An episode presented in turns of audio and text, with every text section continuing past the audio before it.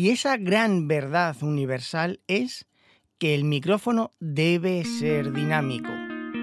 Primero, hagámonos una pregunta. ¿Qué es un micrófono?